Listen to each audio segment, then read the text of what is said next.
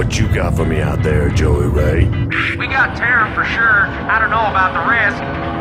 We got a big old buttload of floating debris out here. We hit pay dirt this time for sure. Oito anos após a mais recente atualização e quase 20 anos depois do lançamento, o jogo StarCraft dá sinais de vida. E melhor sinal seria impossível. A partir de hoje está gratuito.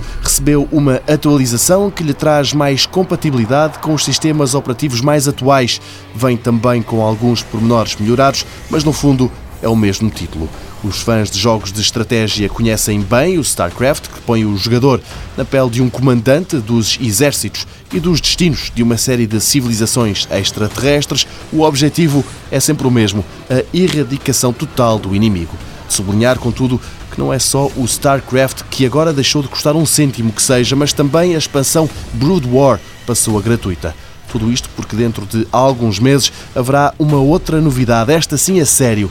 A Blizzard está a ultimar o StarCraft Remastered, um relançar deste clássico da estratégia em tempo real e que desta feita vai ter gráficos em 4K e mais opções para os combates online. O StarCraft Remastered chega lá mais para o verão.